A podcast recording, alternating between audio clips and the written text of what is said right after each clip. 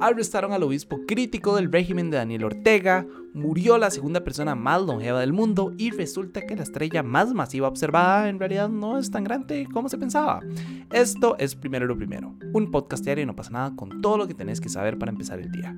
Recuerden que pueden escucharnos de lunes a viernes a las 6 de la mañana en su plataforma de podcast preferida. Y bueno, comencemos hablando de Nicaragua porque creo que es un tema bastante importante que tenemos que pues hablar y es que la policía extrajo de manera violenta de su residencia al obispo de Matagalpa y crítico del gobierno Rolando Álvarez. Álvarez ya llevaba retenido las últimas dos semanas en la curia episcopal de la diócesis de Matagalpa junto con una docena de personas y estaba siendo investigado por supuestamente desestabilizar el país. Para darles un poco de contexto, eh, lo que sucedió es que la policía sitió la curia después de que Álvarez denunciara el cierre por parte de las autoridades de cinco emisoras católicas y le reclamara al gobierno de Daniel Ortega respetar la libertad religiosa, lo que llevó a que las autoridades investigaran a la diócesis de intentar, y aquí voy a citar, organizar grupos violentos e incitar al odio para desestabilizar al Estado de Nicaragua. O sea, la misma excusa que ha utilizado Daniel Ortega para expulsar diplomáticos y para arrestar pues, a los candidatos políticos o aspirantes a la, candidatura política, supuestamente por traición a la patria, ¿verdad? Entonces todo lo metió como en esta bolsa y en este caso pues... Em, pues metieron ya a la curia. De hecho, Ortega acusa a los obispos de golpistas, así los ha llamado, por apoyar las protestas opositoras que pidieron su dimisión en el 2018, cuando la iglesia pues tomó la decisión de funcionar como una mediadora en el conflicto y incluso, e incluso apoyaron una propuesta que pedía que se adelantaran las elecciones del 2021 para que se acortara el periodo presidencial. Eh, entonces ya quedaron como entre cejas. ¿Cómo es que se? ¿Cómo es la frase? Quedaron como entre ojos de Daniel Ortega. Eh, pero volviendo al caso específico del obispo, según se reporta, ya lo trasladaron a Managua y lo colocaron en arresto domiciliario. Pero en realidad nadie sabe de quién es el domicilio en el que lo arrestaron. Si, bueno, él vivía, ¿verdad?, en, en Matagalpa y lo llevaron a, a Managua. Entonces es como en la casa de quién se está quedando, ¿verdad? Nadie sabe. Entonces es un tema complicado, ¿verdad? Yo, pues yo soy muy crítico de la Iglesia Católica y de, la religión en general. Eh, pero eso no significa que no crea que las personas tienen el derecho a creer lo que ellos quieren, ¿verdad? Si hay una persona que cree en Dios y que cree, pues, eh, o en cualquier religión, ¿verdad? Y eso le da un soporte y eso es una piedra para, para su vida, me parece extremadamente positivo. Entonces, no creo que tenga que existir una, una persecución política, eh, o perdón, una persecución religiosa, a pesar de que sabemos que la Iglesia Católica lo ha hecho y lo hace, ¿verdad? Creo que nadie debería ser perseguido por su ideología y por lo que cree y por lo que defiende que, que, que es lo real, ¿verdad? Em, creo que también es muy complicada la situación que está viendo en Nicaragua, ¿verdad? Ya nadie puede decir nada en contra de Daniel Ortega porque lo meten en esta categoría después de que se pasaron todos estos reglamentos y que se y que se pasaron estas leyes, ¿verdad? Para poder acusar de manera extremadamente sencilla y casi que sin pruebas a una persona de, de formar parte de un grupo y de, de, acusarlo de desestabilizador, de golpista y nada más decir que él traicionó la, la patria eh, es muy, muy, muy complicado, ¿verdad? Ya ni siquiera la gente se puede reunir porque entonces ya levantan sospechas como, ah, si esta persona está planificando algo contra del gobierno, entonces ya les imponen un montón de penas y cuidado y no hasta los arrestan, ¿verdad? Entonces la situación en Nicaragua está muy complicada. Yo, pues felicito a este, a este obispo, ¿verdad? Creo que la, la decisión que tomó es una decisión muy complicada.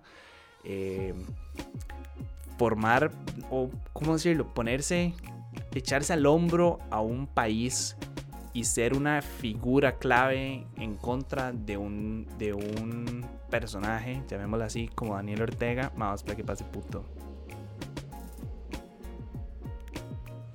Voy a repetir lo del personaje. De un personaje como Daniel Ortega, ¿verdad? No es fácil, no debe ser una, una decisión sencilla y pensar como de, sí, yo voy a hacer esto porque yo creo que esto es lo bueno, yo voy a defender mis convicciones y mis convicciones puede que me lleven a, una cárcel, puede que me lleven a una pena o puede que me lleven a la muerte, ¿verdad? Entonces creo que es una decisión muy complicada la que tomó. Eh, lo celebro, la valentía que tuvo y el, no sé, las ganas de ver a Nicaragua salir adelante y, que se respete, ¿verdad? Lo que él considera que es positivo.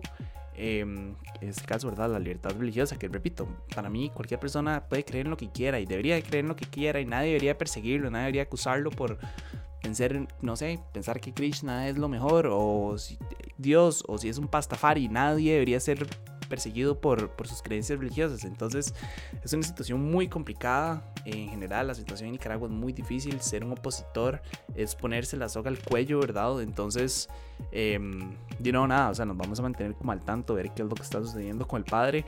Desde hace buen tiempo, em, Daniel Ortega pues le ha declarado casi que la guerra a, a la iglesia, lo cual es interesante, ¿verdad? Porque usualmente la iglesia funciona como un pilar para llegar al gobierno y usualmente es como no sé, así como el ejército, pues se utiliza, ¿verdad?, como una herramienta para poder ejercer cierta presión política. Entonces es interesante que Daniel Ortega la agarrara contra ellos. Em, pero dice no, o sea, nos vamos a mantener como al tanto a ver, a ver qué sucede con este padre, con este obispo. Esperemos que no suceda nada malo. Em, pero lastimosamente ya hemos visto como antecedentes de este tipo. Eh, ahí tenemos a los chamorros, ¿verdad? Que están metidos entre las cejas. Entre las cejas es la frase, no sé si así se dice de nuevo. Pero bueno, el punto es que ya están ahí, ¿verdad? Son estas figuras que ya han retado a Daniel Ortega cientos de veces y lastimosamente hay que ver de dónde están, ¿verdad? En este momento. Si no están exiliados, están en una cárcel. Entonces es, es una situación muy complicada y esperemos pues que este caso no escale a ese nivel otros temas y creo que trágicos de Figo, pero tal vez no tan pesados. A sus 116 años falleció la polaca Tekla Juniwix, la segunda persona más anciana o longeva del mundo. Anciana siento que suena muy feo en realidad. Ella nació en 1906 en Krupsko, un pueblo de la región de Leópolis, que actualmente es Ucrania, bueno, está en Ucrania, que en esa época pues formaba parte del imperio austrohúngaro. Saben que las Orios, esto es un dato curioso, saben que las Orios todavía, el, imperio austrohúngaro fue tan largo que incluso cuando llegaron y se crearon las Orios, el imperio austrohúngaro todavía existía. El punto es que cuando ya Polonia pues, se independizó en 1918, Junewix Teklat pues tenía 12 años. Hasta el inicio de la Segunda Guerra Mundial vivió junto a su esposo en su región natal, anexada a Polonia en el periodo de entreguerras. Luego de la anexión de la zona de Leópolis a la Unión Soviética en 1945, su familia pues huyó hacia el suroeste de Polonia. Eh, entonces sí, eso es como un poco como del, resumen de la vida de esta señora. También se dice que a sus, hasta sus 103 años era una persona sumamente independiente, a la que le gustaba ir al cine, le gustaban los programas de historia, eh, jugar cartas, ahí naipes, ¿verdad? La lectura. Incluso se dice que le encantaba mucho eh, viajar. También si se lo preguntan, así como un dato curioso, ella tenía 5 nietos, 4 nietos y 4 tataranietos. De hecho, su hija menor tiene 96 años y sigue viva. Entonces, ahora cómo queda la línea temporal, o no línea temporal, línea de longevidad, llamémosla así.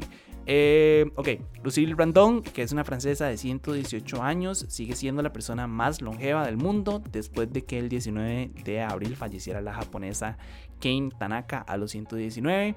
Esto es según la lista del Grupo de Investigación Gerontológica.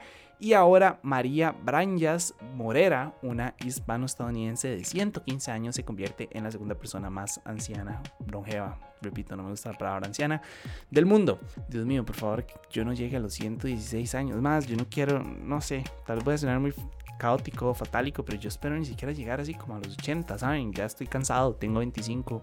No me puedo imaginar lo que debe ser llegar a los 116, a los 103, a los 80. No sé ni siquiera cómo hacer para llegar a los 30, ¿saben? Entonces, no sé, creo que también obviamente aquí ya entra un, un tema como de calidad de vida, como qué tan bien puedo vivir yo siendo tan longevo, con 103 años, una persona que puede viajar, que puede leer, que puede, no sé, ver programas y entenderlos. Em, creo que no suena tan mal, ¿verdad? Si uno llega a esa edad y todavía tiene ese nivel de movilidad y de, independencia y de calidad de vida, pero llegar a los 103 y, ¿verdad? No poder ni moverse, no poder caminar, siempre estar ahí como necesitando ayuda de alguien o tener un soporte vital, ¿verdad? Como estar conectado a una máquina. No siento que eso sea una calidad de vida, no siento que tampoco sea algo como que uno debería de aspirar. Eh, creo que lo importante no es como que tantos años vive uno, sino con cuánta calidad de vida puede vivir durante esos años. Debe ser chido todo lo que uno puede ver, todo lo que uno puede conocer, la cantidad de personas que pasan por la vida de uno, pero también debe ser una vida muy dura, debe ser una vida muy muy triste, debe ser muy solitaria. O sea, ustedes saben lo que es ir viendo poco a poco como sus hijos se mueren y como naturalmente se supone que ustedes deberían de morir primero y ver a la familia morir, ver al esposo, ver a sus papás, ver a sus tíos, ver a sus hermanos, a sus primos. Eh, a sus hijos y decir como madre, qué loco, o sea, naturalmente yo debería ya de haber partido antes de, antes de vivir todo esto, entonces debe ser una vida también pues complicada, una vida muy difícil, em, entonces sí, yo no sé, yo espero nunca llegar tan tantos años, la verdad.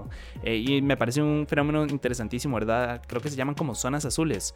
Aquí en Costa Rica tenemos una en, Guanacaste, como todos estos lugares donde las personas tienen una expectativa de vida súper alta. Me parece un tema interesantísimo y es algo como que de Figo podríamos profundizar algún día como en algún video. Para cerrar, según una serie de estudios y observaciones, R136A1, que es la estrella más masiva observada, en realidad no es tan grande como pensábamos. Antes de seguir, quería contarles que esta estrella está en el corazón de la nebulosa de la Tarántula, que es un cúmulo, mentira, en un cúmulo de estrellas en la Gran Nube de Magallanes y fue detectada en 1985. En el 2010, un equipo de astrónomos la catalogó como la más masiva observada hasta la fecha, con una masa de 300 veces la del Sol. Luego se redujo esa cifra a 250 masas solares y ahora gracias a los telescopios Gemini North y Gemini South se estaría reduciendo la masa a entre 170 y 230 masas solares, lo cual igual es demasiado, ¿verdad? Algo interesante es que este tipo de estrellas, las más masivas y luminosas del universo, en realidad son bastante difíciles de observar porque tienen una vida muy corta, además de que usualmente están en cúmulos de estrellas compactas rodeadas de polvo estelar, lo que obviamente complica medir con precisión la luminosidad de estos cuerpos, que es algo fundamental para calcular la masa. Entonces sí, es un descubrimiento interesante, creo. Eh, en realidad, creo que el universo es tan vasto y es tan grande y tan infinito que pensar que esta es la estrella más grande del universo no tiene ningún sentido. Entiendo que sea la más grande observada. Repito, igual entre 170 y 230 masas solares es una estupidez de grande, ¿verdad? Eh, pero fijo tiene que haber como estrellas muchísimo más grandes en el universo, ¿saben? Como, no sé, deben haber algunas estrellas que sean así como dos mil veces la masa del Sol, un millón de veces la masa del Sol, no sé, o sea, repito, el universo es tan masivo y es tan abundante y es tan infinito que las posibilidades pues también se vuelven infinitas, entonces no sé, siento que me voy a ir como en un rabbit hole hablando de este tema, entonces no lo voy a hacer porque siempre como que me pongo a pensar en el universo, me voy de right como pensando que, que puede haber allá, ¿verdad?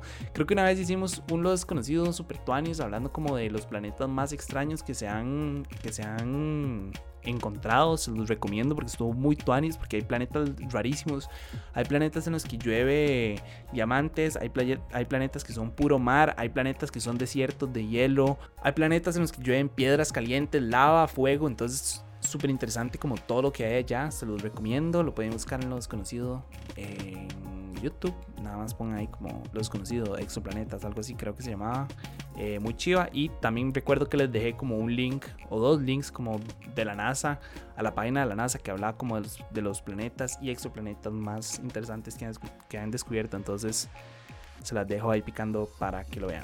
Pero bueno, eso fue todo por hoy. Su apoyo hace posible primero lo primero. Recuerden que pueden apoyarnos en patreon.com slash no pasa nada oficial. Y para seguir informándose, recuerden suscribirse a nuestro newsletter diario que pueden encontrar en nuestras redes. Como siempre, todos los links están en la descripción. Y bueno, para los que nos están escuchando en Spotify, el poll de hoy es, ¿ustedes creen que exista la forma diplomática y pacífica de que Ortega deje el poder? ¿Sí o no? En lo personal no lo veo sucediendo, pero no sé, quiero saber qué opinan ustedes. De nuevo, muchísimas gracias, feliz lunes, feliz inicio de semana. Eh, espero que lo hayan pasado tuanes, que hayan logrado descansar y nada, me escuchan mañana. Chao.